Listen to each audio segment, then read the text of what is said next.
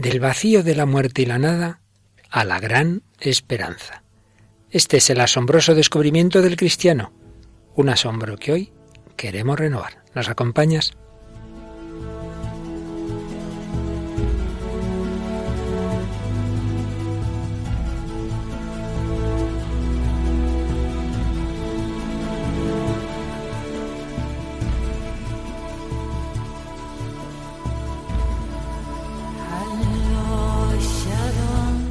El hombre de hoy y Dios, con el padre Luis Fernando de Prada.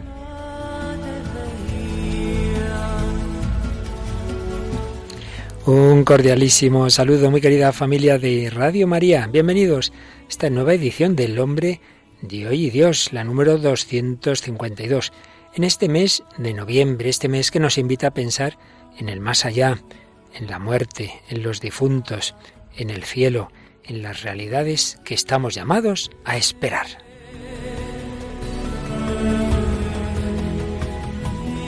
Pero de momento estamos en la tierra y aquí muy a gusto en Radio María y con las dos habituales e ilustres colaboradoras. La que vuela mucho, Paloma, Paloma Niño. ¿Qué tal, Paloma? Muy bien, Padre Luis Fernando. Un saludo a todos los oyentes y la que vuela y aparece y desaparece también bastante, que es Mónica del Álamo.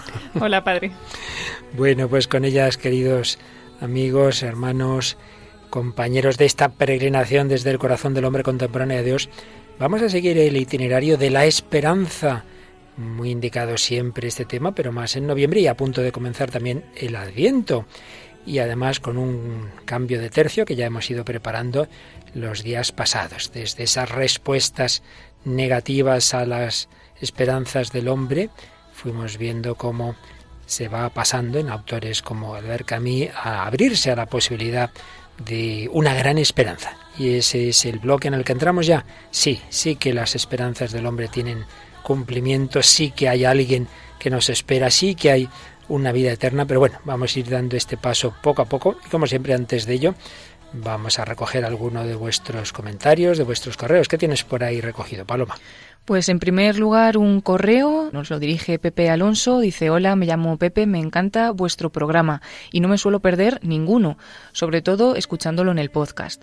Colaboro de vez en cuando con donativos a la gran emisora que es Radio María. Sois de gran ayuda porque con vuestro programa El hombre de hoy y Dios y la emisora Radio María fortalecéis y alimentáis el alma como la mía, dando paz interior. Aparte de la entrevista a Pilar Soto, me gustó también la de Alex Rosal, el cual resalto lo que dijo que no se puede vivir sin fe y que sin ella se siente como un vacío en el alma. Es como si el tener fe estuviera en el interior de todos nosotros y no podemos rechazarlo ni ignorarlo. Espero que vuestro programa llegue a mucha más gente y les llene el alma, que sigáis durante mucho más tiempo y saludo a todo el equipo. Que Dios os bendiga. Pues muchas gracias Pepe, que Dios te bendiga también a ti. Gracias por esas palabras, gracias también por tus ayudas a Radio María necesarias para que podamos seguir emitiendo este y otros muchos programas. Y tienes algunos comentarios de Facebook, de verdad también, Paloma. Sí, entre ellos he seleccionado el de Luisa Luque, que nos decía, tengo a Radio María las 24 horas del día. Madre mía. y luego Wendy Boudier, Enhorabuena por su buen programa, muchas bendiciones.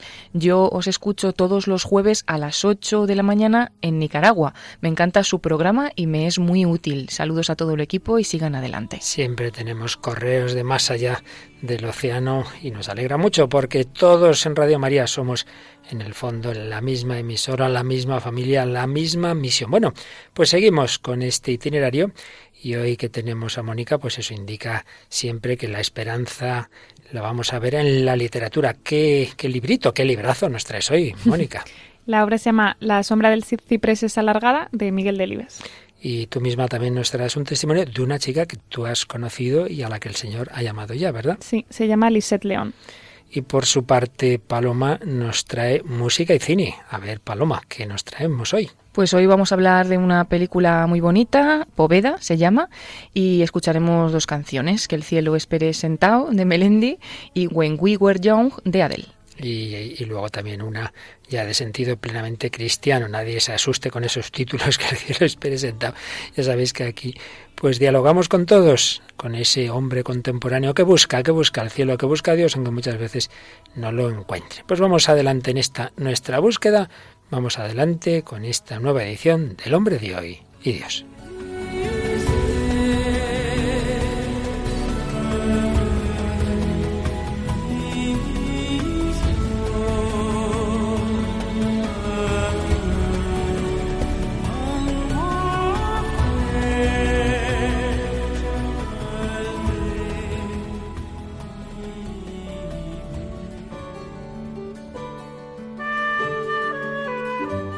Lo he contado en varias ocasiones, no recuerdo si también aquí en los micrófonos de Radio María, una experiencia que no se me olvida.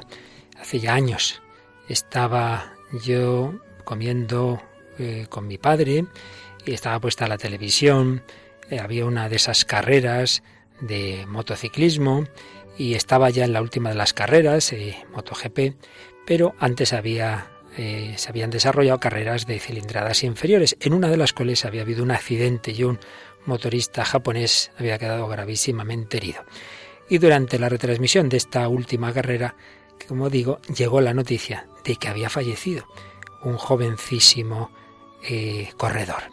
Y recuerdo que el locutor se quedó paralizado, hubo como varios segundos que era incapaz de decir una palabra, y se quedó como bloqueado. Y yo me quedé pensando, es que sin fe, yo no sé si el locutor la tendría o no, pero la impresión era que en nuestro mundo la muerte de una persona joven nos deja sin palabras, no tenemos nada que decir, nos deja en el desconcierto total. Pero, más o menos por esos días, yo conocí a otra persona muy joven, que a pesar de su juventud estaba casado y con hijos, y él con su mujer e hijos habían estado en una misión en Extremo Oriente, familia misionera del, del camino neocatecumenal. Pero estando allí, su mujer embarazada descubren que tiene un tumor y se tiene que volver. Y recuerdo que este chico joven, treinta y poquísimos años, me decía, estamos todos rezando, confiamos en que mi mujer se cure, pero si no se curara, a fin de cuentas sabemos que estamos hechos para la vida eterna. Me lo dijo con una seguridad, con una certeza que yo me quedé impresionado. Digo, qué fe tiene este chico. Y claro, las dos mm, realidades que viví fueron en días muy cercanos y no pude por menos de comparar. Ese hombre que se queda sin palabras, ese locutor que no tiene nada que decir ante la muerte de un chico joven, de aquel japonés motorista, y este hombre que se podía quedar viudo, con varios hijos, con poco más de 30 años, y que sin embargo sí tenía una palabra. Estamos hechos para la vida eterna. Pues aquí podemos ver ese contraste del que hoy hablaremos en el programa y del que hablaba ya San Pablo, de los hombres sin fe, sin el Dios que se nos ha revelado en Jesucristo y por tanto sin esperanza, y en cambio el cristiano, que ha recibido el anuncio de una gran esperanza. Y también el Santo Padre Francisco, las catequesis que ha ido desarrollando sobre la esperanza, en una de las últimas, la del miércoles 18 de octubre de 2017, la audiencia general de ese día, eh, habló de la esperanza cristiana en relación con la muerte. Hoy quisiera comparar la esperanza cristiana con la realidad de la muerte, una realidad que nuestra civilización moderna tiende cada vez más a cancelar. Nos encontramos no preparados, sin un alfabeto apto para esbozar palabras de sentido en torno a su misterio. Fijaos lo que os decía, ese locutor se quedó sin palabras ante la muerte del motorista y aquí el Papa Francisco señalaba cómo nuestra civilización no está preparada para afrontar la muerte, no tiene un alfabeto indicado para esbozar palabras ante ese misterio, siendo así que todas las civilizaciones han tenido, decía, la valentía de mirar a la cara a la muerte. El hombre ha nacido con el culto de los muertos. Era un suceso contado por los ancianos a las nuevas generaciones. Y lo tenemos también en la Biblia, Salmo 90. Enséñanos a contar nuestros días para que entre la sabiduría en nuestro corazón. Añadía el Papa, contar los propios días hace que el corazón se convierta en sabio. Palabras que nos llevan a un sano realismo, rompiendo el delirio de omnipotencia. Cuando nos va todo bien, cuando somos jóvenes nos creemos que yo lo puedo todo, que yo no tengo peligro. No es así, somos casi una nada. Nuestros días pasan rápido, dice el Salmo 88. Aunque viviéramos 100 años, al final nos parecería todo un suspiro. Muchas veces, decía el Papa, ha escuchado a los ancianos decir, la vida se me ha pasado como un suspiro. Así la muerte desnuda nuestra vida nos hace descubrir que nuestros actos de orgullo, de ira, de odio eran vanidad, pura vanidad. Nos damos cuenta con pesar de que no hemos amado suficiente, de que no hemos buscado lo que era esencial. Al contrario, vemos lo bueno que realmente hemos sembrado, los afectos por los cuales nos hemos sacrificado y que ahora nos tienen de la mano. Pues bien, Jesús ha iluminado el misterio de nuestra muerte. Por un lado, con su comportamiento, como por ejemplo ante la muerte de Lázaro, nos autoriza a sentirnos dolidos cuando se nos va una persona querida. Pero por otro lado, Jesús oró al Padre, fuente de la vida, y ordenó a Lázaro salir del sepulcro. Y así sucede. La esperanza cristiana se basa en esta actitud que Jesús asume contra la muerte humana. Está presente en la creación, pero es una cicatriz que desfigura el diseño de amor de Dios y el Salvador quiere sanarnos. Pues vamos a hablar entre estos dos extremos, ante esa realidad de la muerte que es como una síntesis de todo lo negativo y esa esperanza cristiana que brota de ese nuestro Dios, que se duele con nosotros, pero que es capaz de vencer la muerte con su resurrección.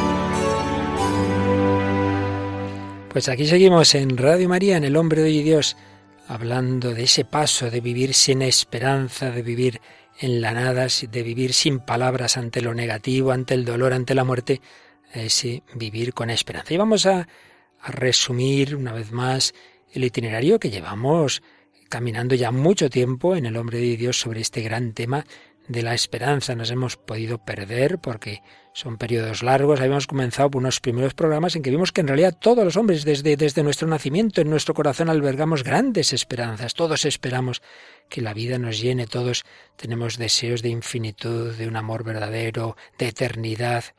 Y ante esos deseos y esas esperanzas, ¿qué nos vamos encontrando? ¿Qué respuestas vamos teniendo? Una respuesta, la del en general, las religiones y las filosofías antiguas, es que las grandes respuestas a esas a esos deseos eh, están en la trascendencia, pero muchas veces de una manera como un poco evasiva, como, como separándonos de la vida real. Frente a eso, el mundo moderno, lo que llamamos esa modernidad, los últimos siglos, han dado respuestas inmanentes. No, no, menos pensar en el más allá, menos pensar en Dios, menos pensar en la vida eterna. Vamos a poner nuestro esfuerzo y nuestra esperanza en las realidades de aquí. Y dedicamos muchos programas a hablar de esos ídolos del mundo moderno, hablar de las grandes ideologías que han llevado tantas veces a los totalitarismos, de hablar de los nacionalismos idolátricos, de hablar de todas esas eh, ideologías que, que que hacen dioses de la economía, del Estado, del partido, etcétera, etcétera. Y después de esas de esas actitudes, digamos, optimistas sobre la capacidad del hombre y de la, y de la humanidad eh, respecto a, su, a sus potencialidades inmanentes, como todo eso fue girando hacia un negativismo en el siglo XX, sobre todo tras las terribles experiencias de los genocidios, de las guerras mundiales, etcétera, y cómo eso ha ido llevando a la frustración, a la desesperanza, al nihilismo. Hemos tenido muchos programas sobre Nietzsche, sobre Sartre, sobre Camus, aunque en él ya veíamos también un abrirse a otras posibilidades. Bueno, pues entramos en esas posibilidades positivas, esa apertura a la trascendencia, pero una trascendencia que no nos separa de nuestra realidad. Y sin duda vamos a tener presente en esta etapa, que ya la citamos en otras ocasiones, una encíclica dedicada específicamente a la esperanza, que yo sepa, el único documento que yo tenga en mente ahora de magisterio de la Iglesia, dedicado única y exclusivamente, sin relación con otros, pero fundamentalmente dedicado a la esperanza, fue la encíclica que escribió el Papa Benedicto XVI, Espe Salvi, ya sabéis que las encíclicas de los papas suelen nombrar por las primeras palabras en latín y él usaba una cita de San Pablo en la carta a los Romanos 8:24, que, que en latín dice así, espe salvi facti sumus, es decir, en esperanza fuimos salvados. Explicaba el Papa sabio Benedicto XVI que según la fe cristiana la redención, la salvación, no es simplemente un dato de hecho, se nos ofrece la salvación en el sentido de que se nos ha dado la esperanza. Una esperanza fiable, gracias a la cual podemos afrontar nuestro presente. El presente, aunque sea un presente fatigoso, se puede vivir y aceptar si lleva hacia una meta, si podemos estar seguros de esta meta, y si esta meta es tan grande que justifique el esfuerzo del camino. Fijaos qué palabras tan profundas. En nuestra vida siempre hay dificultades, el presente es fatigoso, pero eso se puede vivir, se puede llevar si ese presente lleva hacia una meta. Si podemos estar seguros de llegar a esa meta y si esa meta es tan grande que justifique el esfuerzo. Alguna vez yo creo que habré puesto el ejemplo de ese opositor con una oposición dura que tiene que pasarse años con un gran esfuerzo encerrado, pero bueno, si va a sacar la oposición, si realmente tiene mucha ilusión por ese trabajo, bueno, justifica el esfuerzo, pero si no, pues uno diría que no, ¿verdad?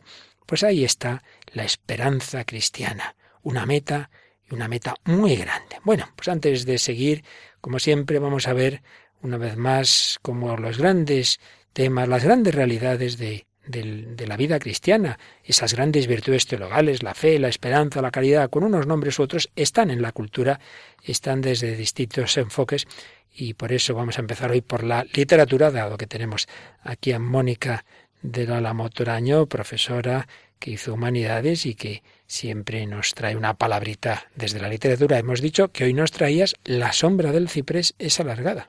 Sí, de Miguel Delibes, una, una obra preciosa, la verdad que merece la pena leerla entera, pero yo creo que no nos iba a dar mucho tiempo. No, pues así que nos traes así de síntesis de la síntesis. Bueno, pues traigo el último capítulo de esta obra. Esta obra fue publicada en 1948 y trata eh, la historia del, del protagonista que lo que le pasa es que pues ha sido educado en una visión muy pesimista, con un maestro así muy pesimista, entonces toda la primera parte de la obra es así agotadora en este sentido y bueno, además le pasan varias cosas, se muere uno de sus mejores amigos, Alfredo, y, y, bueno, luego al final, pues él encuentra el amor, encuentra una mujer, al final, después de muchas vicisitudes, se, se casa con ella.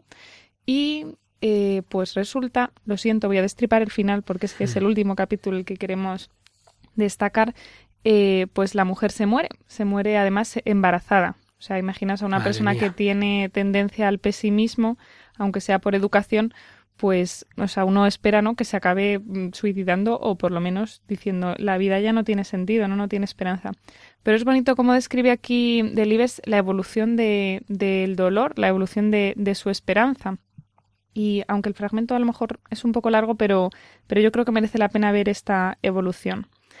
Dice, con los años he concluido por convencerme de que esa previsión de sucesos fatales, característica de mi vida, si no diluye el dolor, si al menos nos prepara para soportarlo más sordamente cuando los hechos temidos llegan a realizarse. El desasimiento de Jane, como antes el de Alfredo, me produjo la impresión de que estaba reproduciendo ante mis ojos un momento ya vivido, que el flébil acaecimiento no era nuevo en el curso sinuoso de mi historia. No recuerdo apenas nada de los primeros días que siguieron al tremendo desenlace de mi matrimonio. Era como si alguien me hubiese horadado el cráneo, y por sus agujeros escapasen ahora hasta las más dignas facultades de mi alma. Llevé una existencia animal, sombría, perdida la perspectiva de dolor en la densa consistencia de la desgracia presenciada. Tan solo guardo de aquellos primeros días la conciencia completa del chirrido vivo, angustiado de los neumáticos sobre los adoquines de la calzada, y el rotundo chapuzón del automóvil al hundirse en las turbias aguas del muelle. Además de la penetrante impresión de unos círculos alucinantes increchendo con el centro justo en el lugar por donde Jane y la promesa de un hijo habían desaparecido. Con el tiempo, mi dolor cobró perfiles vigorosos, adquirió constancia, magnitud y proporciones. Ya podía pesarlo y medirlo a mi capricho, valorar la extensión de mi desgracia en el panorama desolador de mi mezquino pasado. Se me demostraba que también el dolor precisa perspectiva para poder aquilatar debidamente sus agudas aristas. Todo, pensaba, necesitaba perspectiva en el tiempo para abarcar sus dimensiones, los actos que nos son externos y las convulsiones que sobrevienen dentro de nosotros mismos. Ahora, en lo sucesivo, habría de irme resumiendo, achatando. Habría de sustraer mis tentáculos sensitivos al mundo glacial que me rodeaba. Tenía que contraer de nuevo mi vida, agazaparla en los justos límites del antiguo y frío caparazón. Mi espíritu precisaba un proceso de síntesis semejante al del caracol que se resume en su concha pues tenemos al principio este dolor, ¿no? Bueno, la mujer ha tenido un accidente, un accidente de coche, ha muerto y pues eso, al principio no recuerda mucho ese dolor y luego ve como el dolor pues va tomando, va, como sedimentando, ¿no? Y luego es bonita ver, eh, leer otra, otro párrafo en el que habla de cómo este dolor evoluciona en esperanza. Dice, no me incitó el suicidio en estos días. Lejos de lo que había temido, me percaté de que la adversidad aguza la fe y la esperanza en una vida ulterior que nos compense de los duros reveses sufridos en esta. Era en esta ocasión, en que esta fase mística que abrió en mi pecho la renuncia, cuando aquilaté con exactitud dentro de mí la efímera fugacidad del tránsito, la adjetividad de la vida, su tono accidental y secundario. Me embargó una clara convicción de que la vida es un disputado concurso de méritos, un lapso de prueba para ganar o perder una existencia superior. Constaté, por encima de mi retorcido dolor, que Dios jamás envía al hombre nada más allá de su capacidad de resistencia, y me convencí, más que de nada, de que la facultad de desasimiento es común a todos los mortales, de que ninguno, ni el más espiritualmente desheredado, está huérfano de ella, de que yo mismo, herido y castigado, aún tenía un motivo por que alentar pese a todos los reveses e infortunios, Pensaba que el hombre que renuncia voluntariamente a la vida es simplemente por obcecado egoísmo, por haberse constituido absurdamente en eje y razón de la propia vitalidad del universo. A mí, lentamente, me parecía que cuanto más abatido está el hombre en su equilibrio carnal, más fuerte es la necesidad que experimenta el espíritu de desligarse, de remontarse sobre la materia envilecida si estimamos a Dios como rector de este turbio desconcierto humano.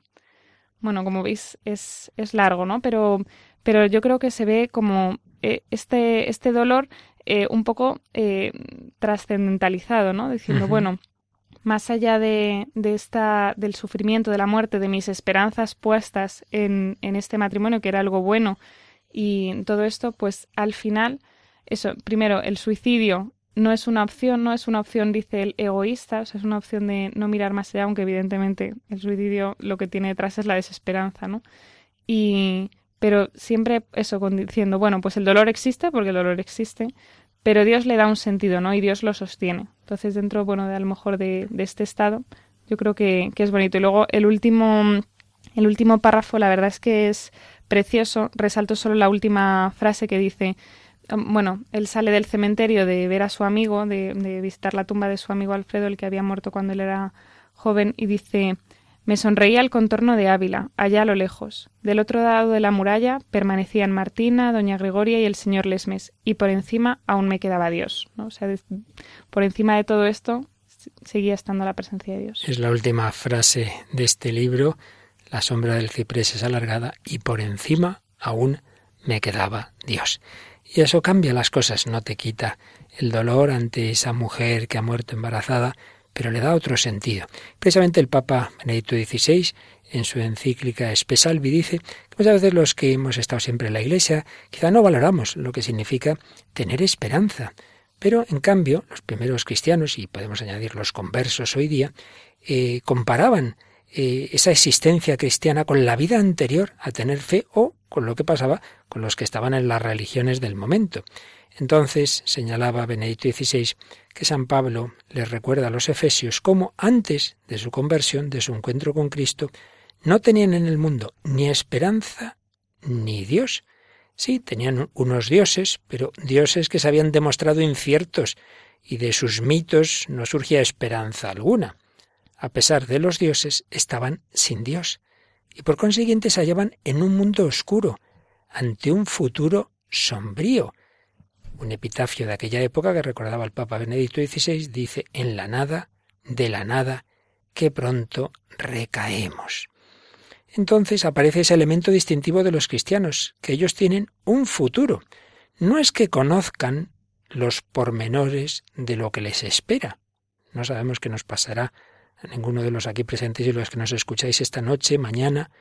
No, pero saben que su vida en conjunto no acaba en el vacío.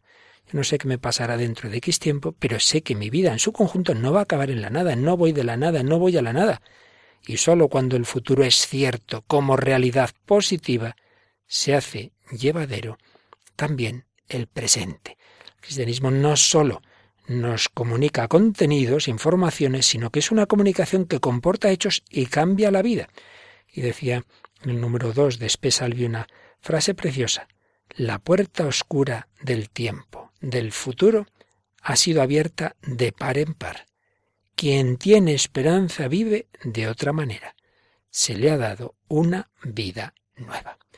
Pero muchos no tienen esta esperanza y vemos en nuestro mundo pues tantas personas que sin esperanza pues no pueden mirar hacia arriba, no pueden decir como Delibes por encima me queda Dios y en este programa en que estamos un poco en esa transición entre vivir sin esperanza, con esperanza, sin Dios y con Dios traemos una canción que más bien se inclina parece por la desesperanza, ¿no es así, Paloma?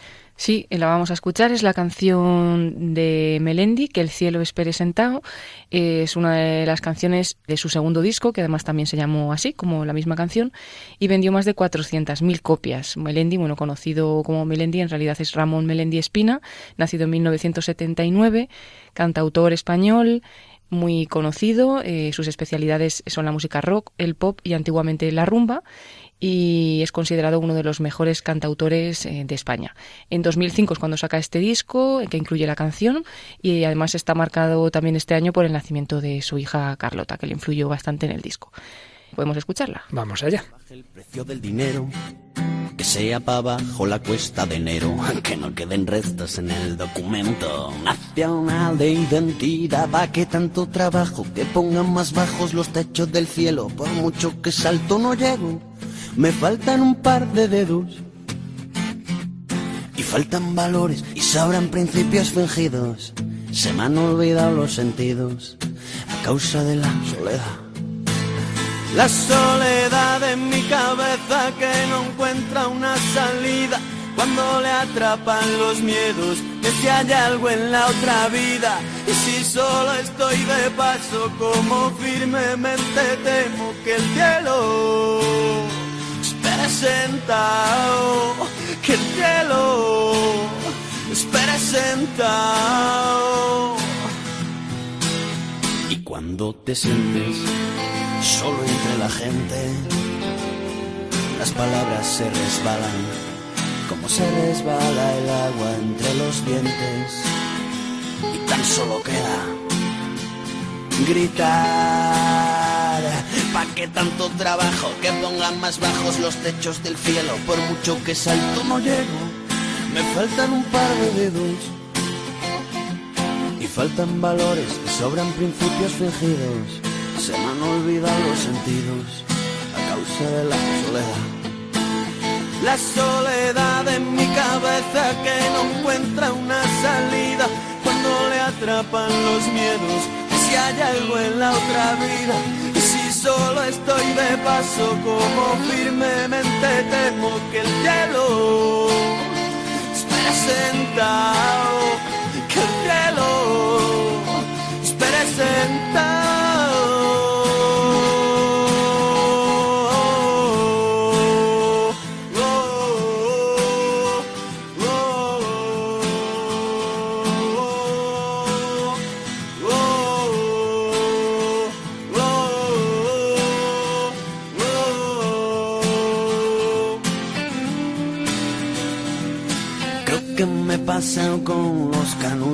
Dímelo. Si te rayo la cabeza con esta canción, tú me lo cuentas. Cómo se cuentan los cuentos, da igual en prosa o en verso. Me da igual la ortografía, aunque sea con gestos arriba esos cuernos.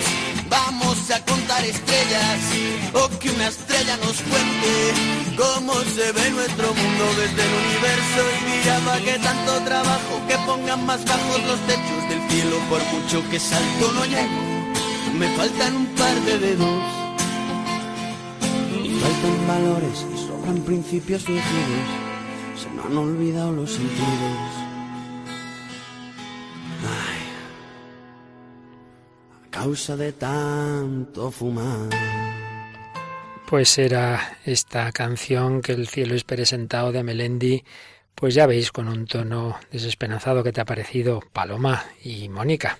Bueno, pues eso, ¿no? Justamente, que incluso en algún momento en la letra parece pensar, ¿no? Que a ver si hay algo después, pero se queda como diciendo, como creo que no va a ser así, pues que el cielo espere sentado, ¿no? Pues una falta de, esperanza y que mientras pues se apoya aquí en las cosas del mundo. Sí, pero también hay esa especie de anhelo, ¿no? Que bajen un poco en los palmos, dice, que bajen un poco el cielo porque no llego, ¿no? Faltan valores, van, sobran fingimientos, mm, o sea, como, y luego ese, eso que pasa a muchos y a muchos jóvenes, que es que cuando empiezan a dar vueltas a estas cosas dicen, uy, me estoy rayando, o uy, parece que he fumado algo, o uy, tal.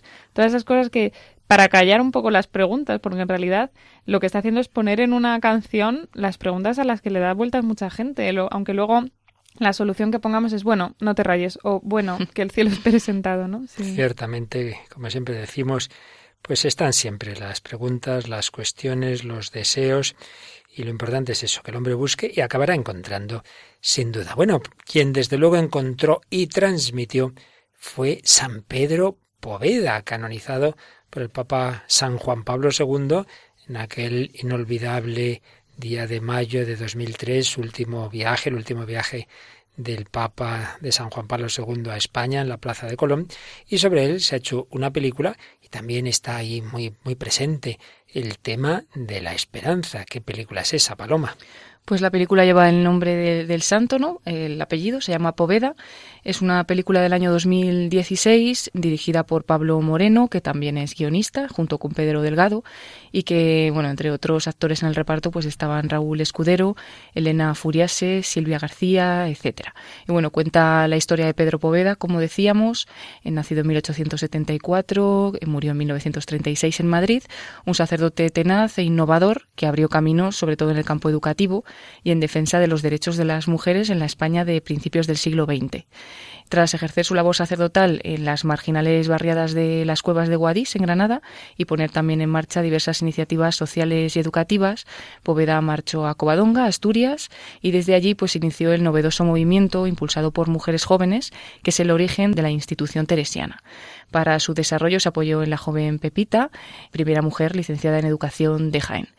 Y bueno, él vivió también pues, esos momentos de los años 30, un poco la persecución religiosa, y en ese contexto es un hombre de paz, de diálogo y víctima de, la intolerancia, pero él dejó una huella de luz y de esperanza. Bien, pues vamos a escuchar eh, hoy dos fragmentos de esta película. De momento, uno primero, porque antes de la, de la fundación de lo que serán las teresianas que llamamos del padre Poveda, esas mujeres consagradas a la educación, antes estuvo en las cuevas, allí en Granada, en un sitio pobrísimo, con los más pobres de entre los pobres, con gente muy desarraigada. Entonces vamos a escuchar una escena en la que él se ha empeñado ahí en las cuevas en hacer una escuela, en que esos niños no estén ahí los pobres sin, sin estudiar, sin hacer nada.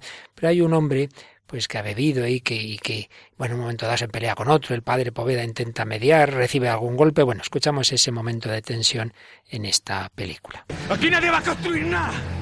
Todo es una mentira. ¡Perdona, Manuel! ¡Estás borracho! ¡Vaya que me dejen en paz! ¡No! No te voy a dejar. Vaya. El salvador de la cueva. Dígame, padre, ¿cuánto durará esto? ¿Cuánto tiempo va a tardar en dejarnos? ¿Usted cree que hay futuro? ¿Que mi hijo llegará a ser algo? No. Mi hijo no. Mi hijo será un desgraciado su padre.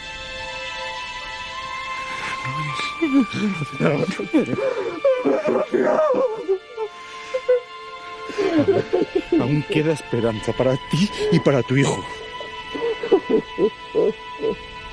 Ayúdame. Ayúdame.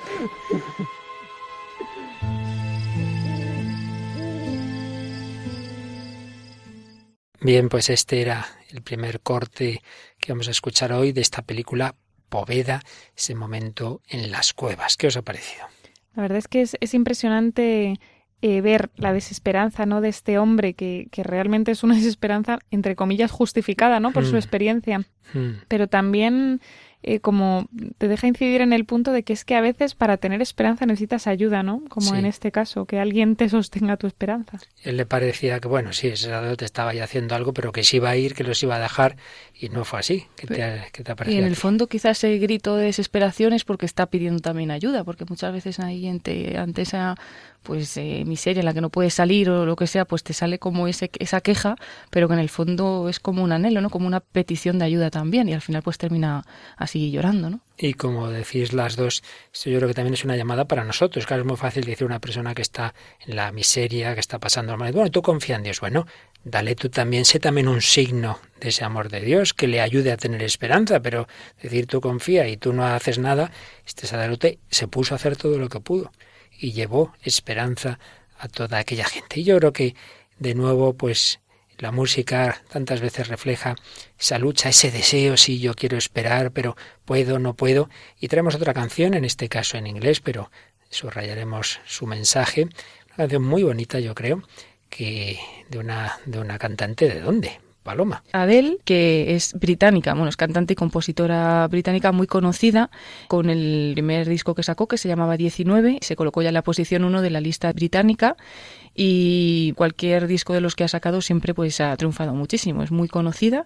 Últimamente ha sacado un disco también más cercano que fue precedido por la canción Hello, que también fue muy alabada y bueno, pues es eh, calificada por la revista Time como una de las personas más influyentes del mundo. Esta canción en concreto es When We Were Young y ella en una entrevista con Sirius dijo que la canción se basa en nosotros mismos haciéndonos mayores y estando en una fiesta en casa empezamos a ver a todo el mundo que alguna vez amamos o no y todos se reúnen de nuevo en esta fiesta con 50 años, pero nada importa, es como si no hubiera pasado el tiempo y todos eh, lo pasamos también como cuando teníamos 15 años. Es la descripción hace de, esta canción. No olvidemos, hemos empezado hablando de la muerte, pero según van pasando los años, pues claro, es una llamada que nos dice, oye, que tu vida va pasando, que tu vida se puede acabar. ¿Nos gustaría seguir siendo jóvenes siempre? Bueno, vamos a ver cómo refleja estas actitudes esta canción, When We Were Young, de Adele.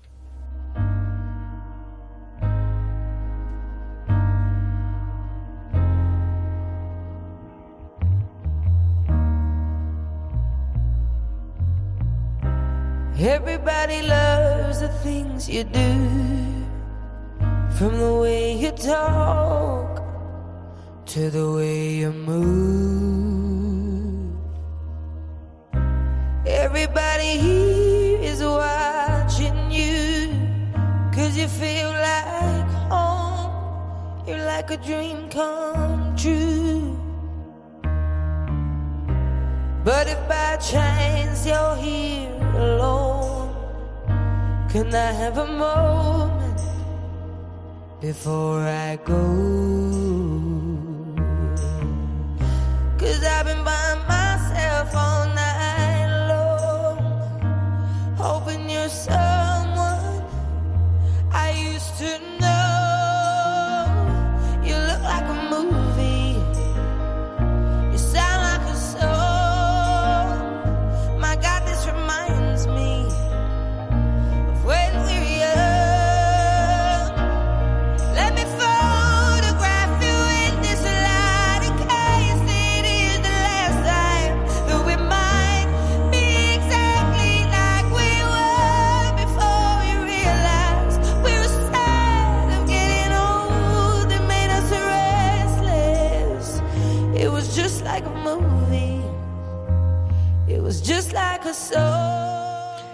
Pareces una película, suenas como una canción. Dios mío, esto me recuerda cuando éramos jóvenes. Deja que te fotografíe en esta luz. Quizás sea esta la última vez. Quizás seamos exactamente como éramos antes, antes de que lo supiéramos. Nos ponía tristes, el estar haciéndonos mayores nos tenía inquietos. Era casi como una película, era casi como una canción. Tenía tanto miedo de enfrentar mis temores porque nadie me dijo que estarías aquí conmigo y juraba que te habías mudado al otro lado del mar. Esto fue lo que dijiste cuando me dejaste. Tú aún pareces una película, una canción. Dios mío, esto me recuerda cuando éramos jóvenes.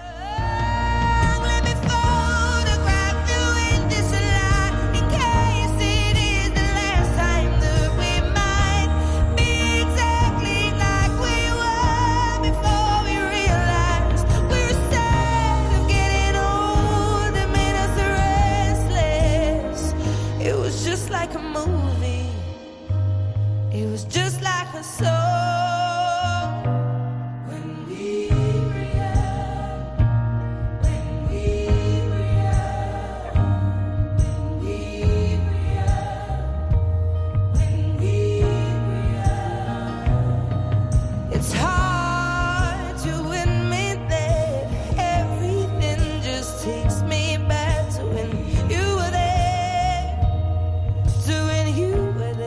Difícil que me recupere de todo lo que me ha herido cuando estabas ahí y una parte de mí continúa aferrándose, solo en caso de que esto no se haya acabado. Supongo que todavía me importa un poco. ¿Aún te importa lo que vivimos? It was just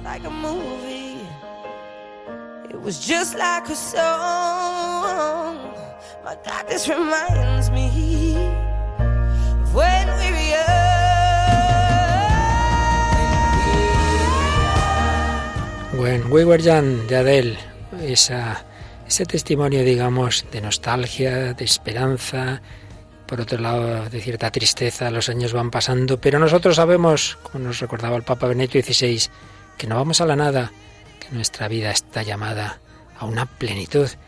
Y así Mónica del Álamo lo creía y lo vivía, una chica que tú conociste en la JMJ de Río de Janeiro, ¿no es así? Sí, ella es eh, Lisette León y bueno, pues yo la conocí allí en, en, la JMJ, en, bueno, fui con el movimiento al que pertenezco, con la milicia de Santa María, y esta era una chica muy joven, muy, pues con una personalidad arrolladora, de estas que, que atrae muchísimo, que la ves que organiza, que tal, además eh, estudiaba ciencias políticas y tal, y resulta que era cruzada de Santa María, era consagrada, ¿no? Muy jovencita, pero, pero bueno, y el caso es que, bueno, pues a mí me llamó la atención su personalidad, pero bueno, ya está. Luego yo, me, ella es de Perú, ella era de Perú, y bueno, ya me vine a España y de repente me dicen en, pues fue en 2014, a finales de 2014, que, que se ha muerto una cruzada muy joven, con 28 años y tal. Digo, ah, pues seguro que no la conozco y resulta que era Lisette. Y, y la verdad es que cuando uno se sumerge un poco en su historia, pues más le impacta, porque eso era una chica, pues eso, con una personalidad alucinante y, y, además ella misma pues tiene muchas anécdotas no de, de, la pues de su carrera de políticas. Ella es conversa también o sea eh, nació en una familia eh, creyente pero bueno de esto que pues su fe era un poco pues a lo mejor mmm, superficial en el sentido de, de a lo mejor de, de, haber recibido el bautismo y, y los sacramentos básicos pero no así de vivirlos plenamente no entonces ella en, era pues muy implicada, muy entregada a su, a su carrera, pero le decía y le decía a su madre que a ella como que le faltaba algo, ¿no? Entonces a través de unas misiones universitarias conoció a la milicia Santa María y se comprometió así más con el movimiento. Eh, bueno, a todo esto pues fue acompañado de una conversión, también vinculado a la lectura de, de las confesiones de San Agustín. Y, y bueno, pues otra, una cosa que llamaba la atención es que ya cuando defendió su trabajo fin de, de grado, como lo llamen allí, pues lo defendió sobre un tema muy polémico, que era sobre el SIDA, las políticas de actuación del SIDA en, en países del tercer mundo. Y entonces ella proponía la educación en la pureza, en la castidad, como medio para, para para cuidar el, o sea, para que no se propague el SIDA, ¿no? Sí. Y entonces, pues eso dice que le criticaron mucho, ¿no? En el tribunal, en la, en la defensa y demás, era y, pero bueno, ella mmm, no le importaba, era, pues eso, vivía muy, decía lo importante es la voluntad de Dios y Dios me, me, pide que haga esto y yo lo hago. Y entonces eso la verdad es que sus, los profesores cuando pues dan el testimonio de los que la conocieron incluso los que no estaban de acuerdo con ella le, le impactaba no Esta, este espíritu que tenía ella. Y pues qué pasó pues de repente un 25 de diciembre en 2014 pues pasa ella la, la Navidad y se empieza pues bueno ya se encontraba mal no muy agotada muy cansada y la llevaron al hospital y así de repente pues le diagnosticaron un cáncer que no sabía muy bien dónde se había originado. El 27 de diciembre le dijeron que se moría, así tal cual, además debió de ser muy brusco como se lo dijeron, y dicen que su respuesta fue ah, que, que me voy con Jesús. Anda, pues no me lo esperaba, ¿no? Dijo, así como diciendo, ¿pero qué me está diciendo usted? ¿Que me voy con Jesús? Entonces, pues una chica cumplía, justo además se murió el día de su cumpleaños, el 28, y, y con 28 años. Entonces, muy impactante, la verdad. Pues sí, el 25 de diciembre nace Jesús, el, te sientes mal, el 27 te dicen que te vas con él y el 28 se fue con él. Esa es la respuesta cristiana a ese misterio de la muerte. También moría el padre Poveda, asesinado mártir, por eso fue canonizado como mártir. Y esta película Poveda, de la que hemos hablado, que os aconsejamos, al final, pues eso es histórico, ese, ese asesinato, lo que me imagino que es ya una licencia de la película, es que ese hombre que habíamos oído en aquellas cuevas, que, que le decía tú ten esperanza, le decía al padre Poveda, pues se entera de que lo van a matar, va corriendo y cuando llega se encuentra ya el cadáver. Escuchamos ese final de la película.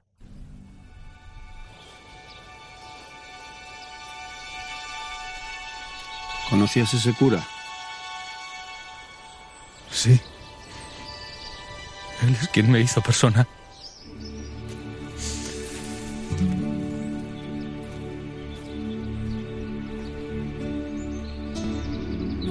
Te aseguro, Manolo, que la luz siempre se impone a la oscuridad.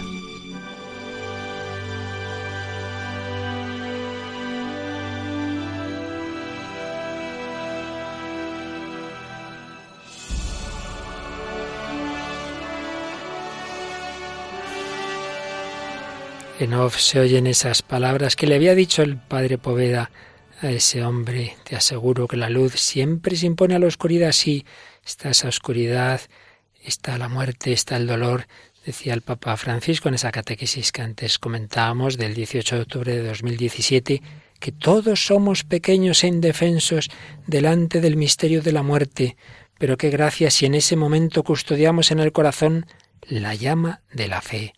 Jesús nos tomará de la mano como tomó a la hija de Jairo y repetirá una vez más, Talita Kumi, muchacha, levántate.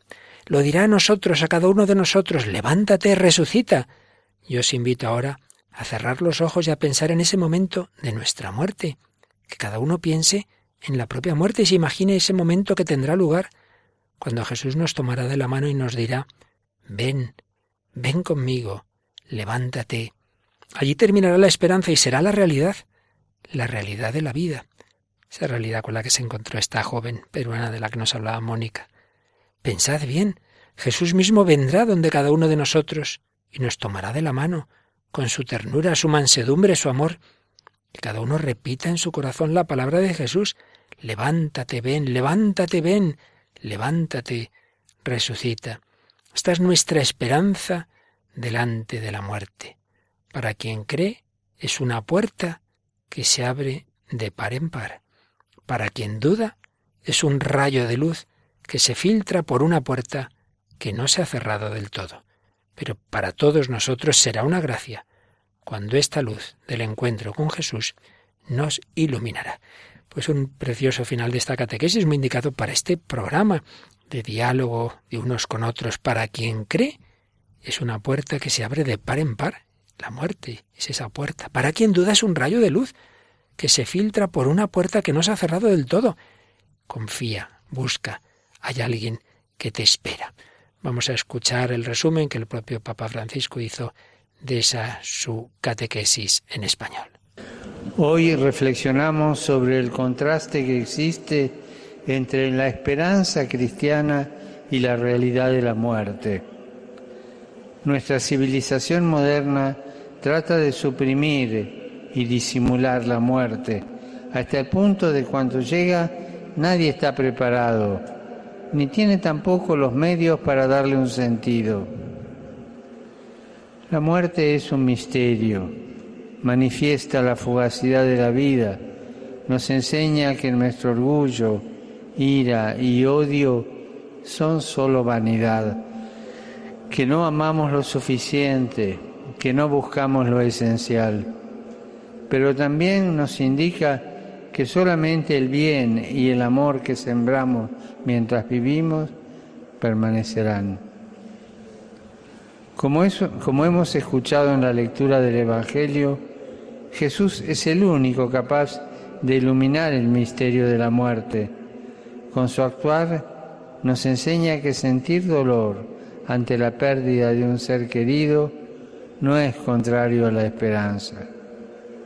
Su oración al Padre, origen de la vida, nos revela que la muerte no forma parte de su designio amoroso y que Jesús mismo, con su obediencia total al Padre, restaura el proyecto original de Dios y nos otorga la vida en abundancia. En varios pasajes evangélicos en que Jesús se confronta con la muerte, pide que no se tenga miedo ante ella, sino que se confíe en su palabra y se mantenga viva la llama de la fe. A la evidencia de la muerte, Jesús opone la luz de su potencia, que también extiende sobre cada uno de nosotros, pequeños e indefensos, frente al enigma de la muerte. Y Jesús nos asegura, yo soy la resurrección y la vida. El que cree en mí, aunque haya muerto, vivirá.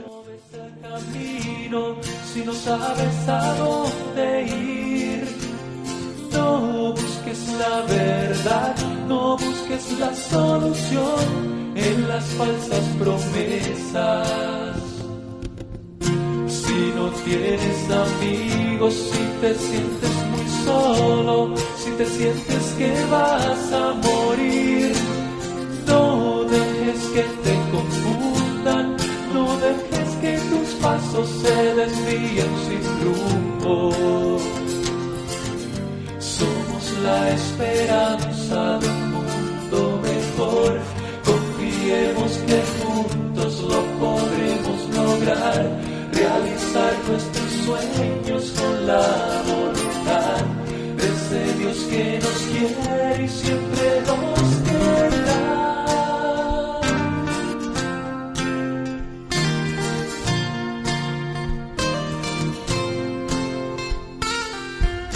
Cada día que pasa, cada noche que sufres, cada llanto se escucha aquí.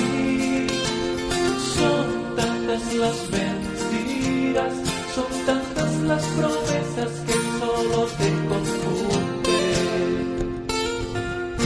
Cada rayo de sol, cada brillo en las estrellas, cada luz que nos hace vivir,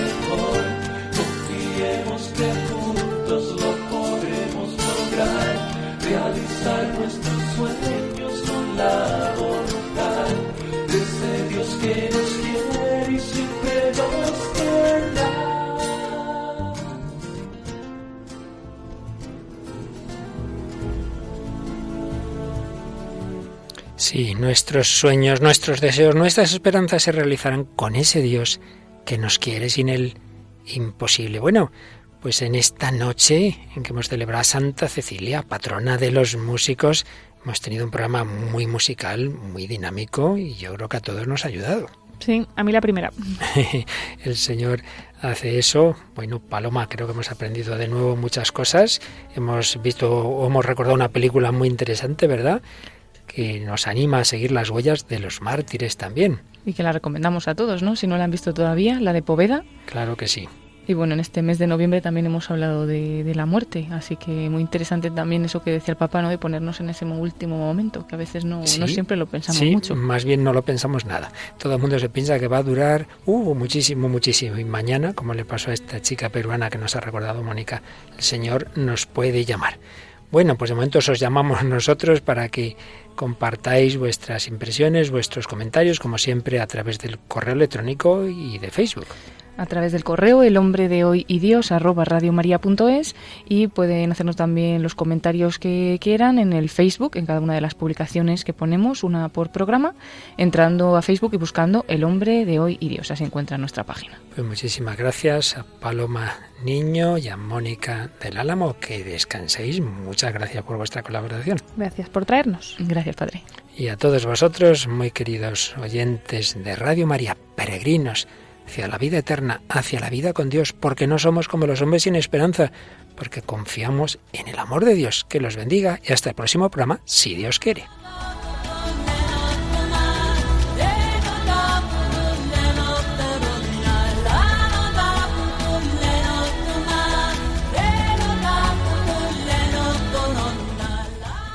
Así concluye El hombre de hoy y Dios, un programa dirigido en Radio María por el Padre Luis Fernando de Prada.